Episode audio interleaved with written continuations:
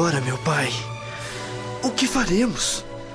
Acataremos a decisão fria e impassível deste mundo, pois qualquer sacrifício em favor da nossa causa é uma porta aberta para a luz e para a liberdade do reino eterno.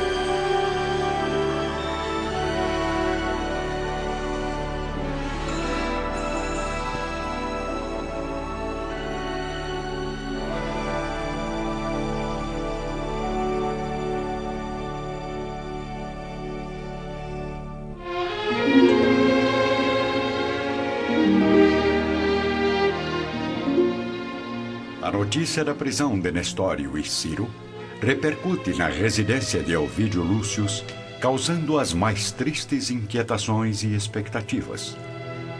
Vamos acompanhar neste momento o diálogo íntimo entre a jovem Célia e o avô, Neio Lúcius, no salão de mármore. Querido avô, apesar da fé que fortalece o meu coração, eu sinto a minha alma invadida por uma profunda amargura. Sim, eu sei que este é um momento triste e desagradável. Mas devemos nos concentrar nas lições dos evangelhos e das epístolas de Paulo, a fim de iluminarmos nossos sentimentos e reforçarmos nossa crença no reino de Jesus, minha filha. Horas a fio, Avô e neta passam juntos, trocando confidências e recordações.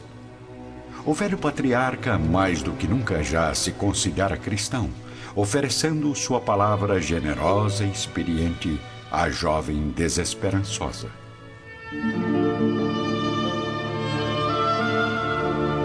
Ao mesmo tempo, embora ainda chocada com os últimos acontecimentos, Alba Lucínia parece estar mais disposta e otimista, caminhando sozinha no frondoso pomar. Graças ao Messias, Elvídio regressará em breve ao lar.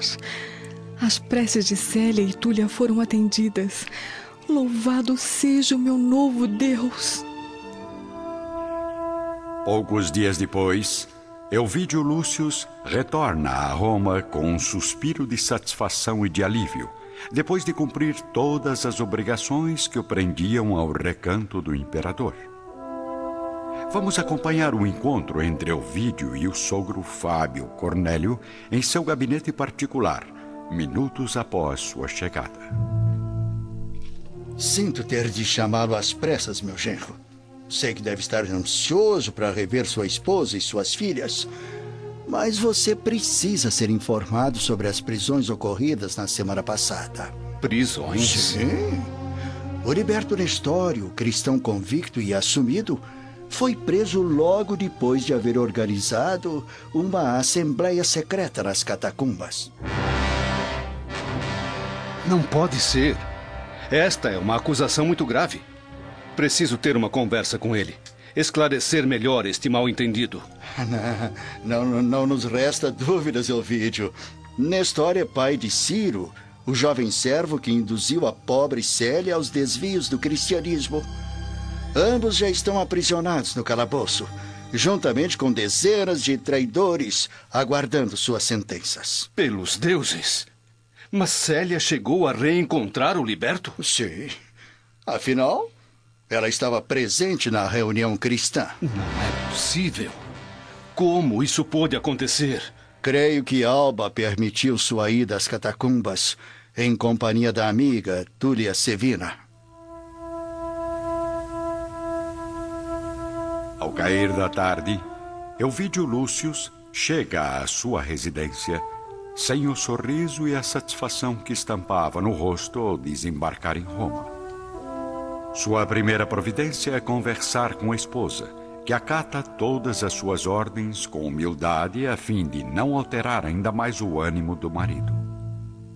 A pobre senhora cala as próprias mágoas, não revelando o assédio de Lólio Úrbico, nem os seus receios a respeito de Cláudia Sabina.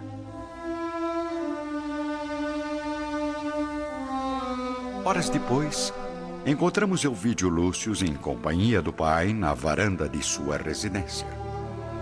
Pelos deuses, meu pai!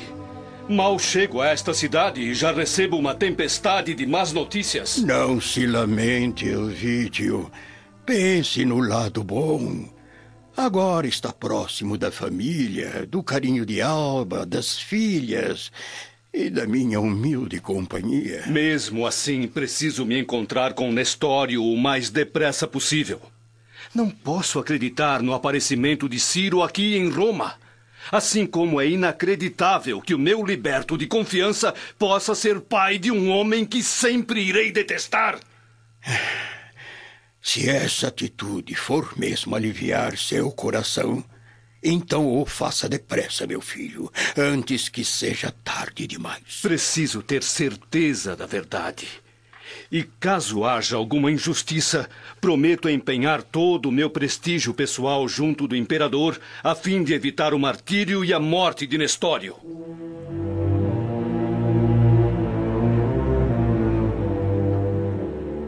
Enquanto isso, na luxuosa varanda de seu palácio, Cláudia Sabina recebe a visita inesperada de Alba Lucínia, que solicita à esposa de Lólio Úrbico uma audiência particular. Cara amiga, o que atrás aqui logo hoje que seu marido acabou de chegar de Tibur? Desculpe vir incomodá-la na intimidade do seu lar, ainda mais a estas horas da noite, mas eu. Eu venho humildemente fazer um pedido à senhora. Em que posso ajudá-la? Ficaria imensamente grata se pedisse a intervenção do prefeito junto às autoridades a fim de revogarem as sentenças do liberto Nestório e do seu filho, que não merecem tamanho sofrimento. Bem, este é um assunto bastante delicado. Não é assim tão fácil conseguir a liberdade de dois cristãos convictos. Ainda mais sendo eu uma das principais defensoras da pena de morte para esses miseráveis. Além disso, querida Alba Lucínia, por que não pede pessoalmente ao meu marido pelos prisioneiros? Afinal, fiquei sabendo que a senhora e Lólio tornaram-se amigos íntimos durante a ausência de Ovídio.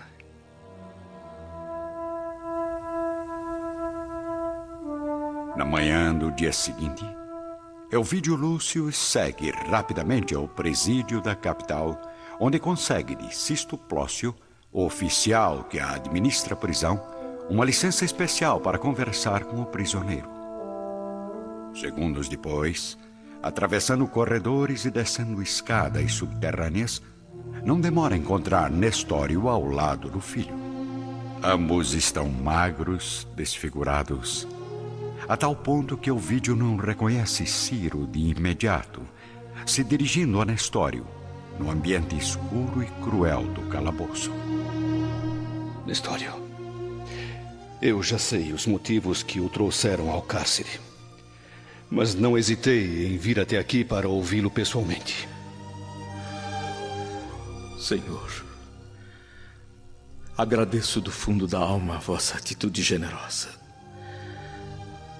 Nestas celas jazem também loucos e leprosos, e contudo, não vacilou em trazer ao vosso mísero escravo a palavra de estímulo e de conforto. Fábio Cornélio me relatou tudo a seu respeito.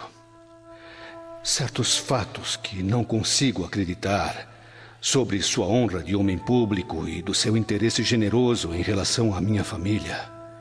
Não pude aceitar o que me disseram, por isso vim me certificar pessoalmente. É de fato cristão?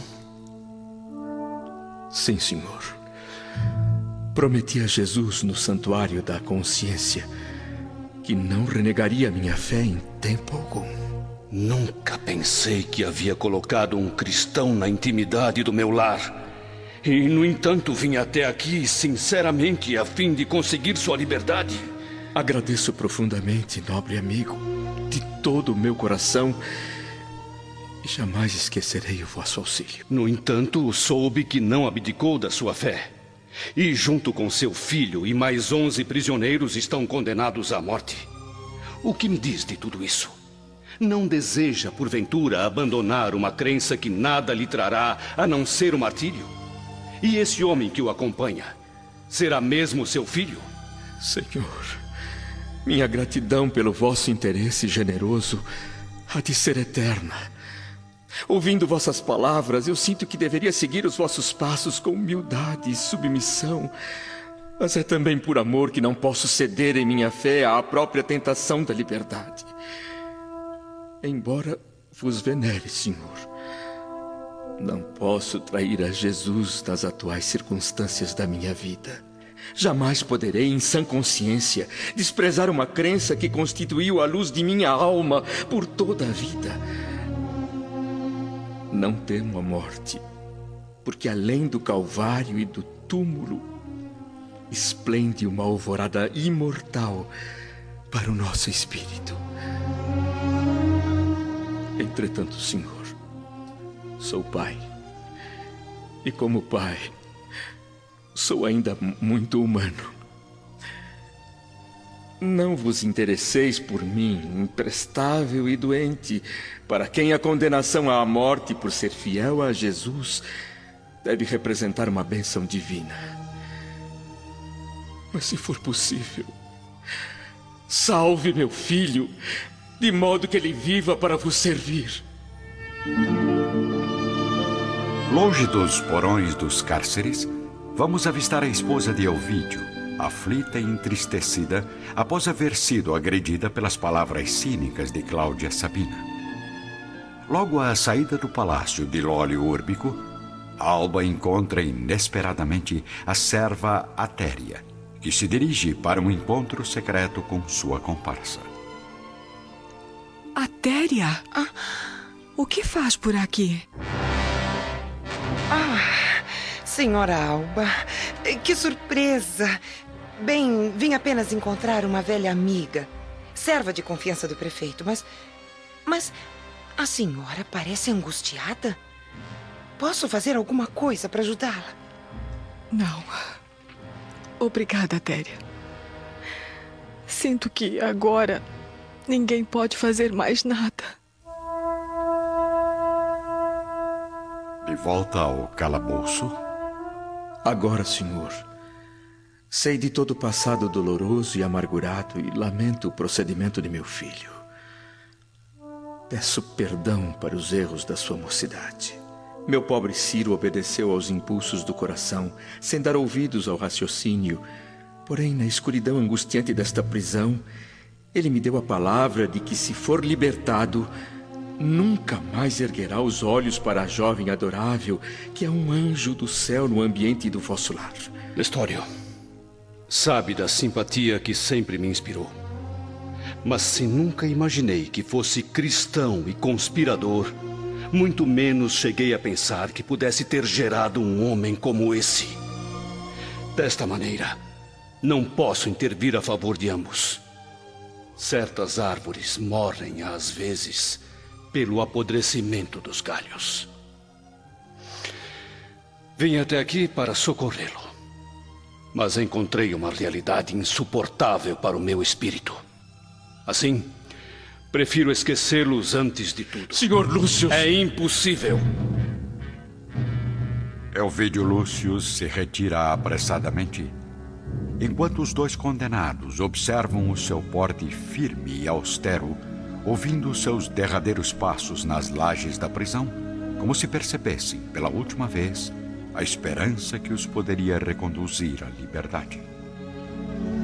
Meu pai! Meu pai!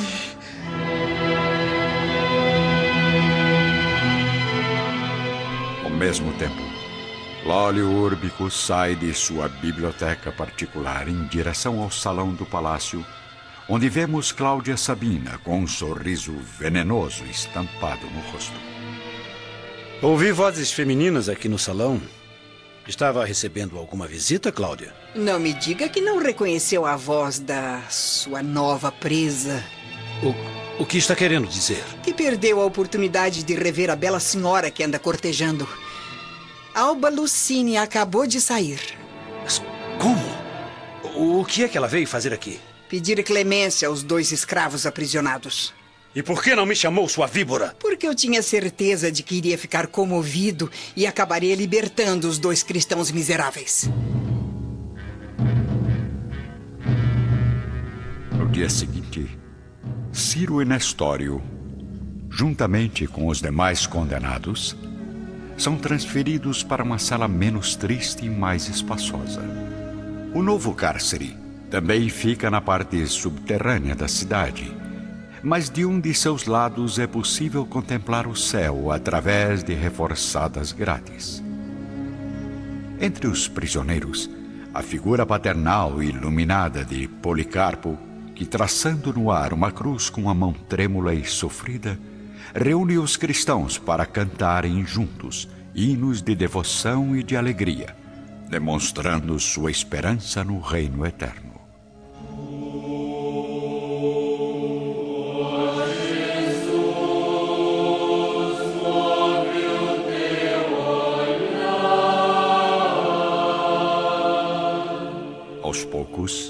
As vozes se elevam, os olhos contemplam o céu romano, formoso e estrelado.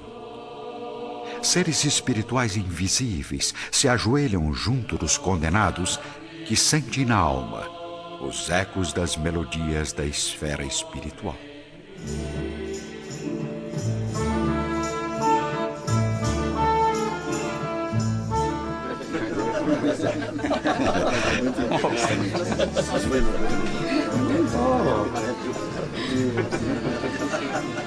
Dias depois, uma grande festa é promovida no Palácio Imperial, onde se encontra toda a família Lúcius, exceto Célia, ainda abatida pelos últimos acontecimentos.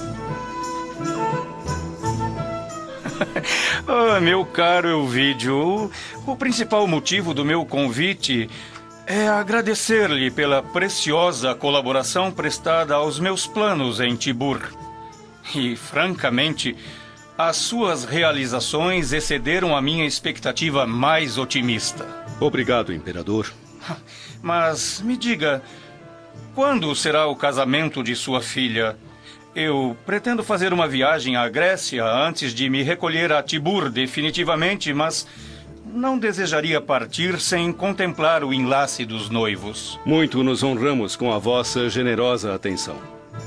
O casamento de Ovídia depende apenas do noivo, que demora a tomar uma decisão, talvez ainda sentindo algum despreparo ou inexperiência.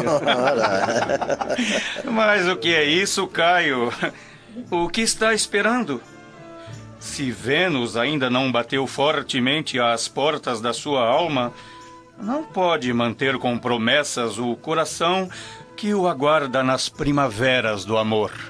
Vossa palavra, ó César, conforta o meu espírito como os raios do sol.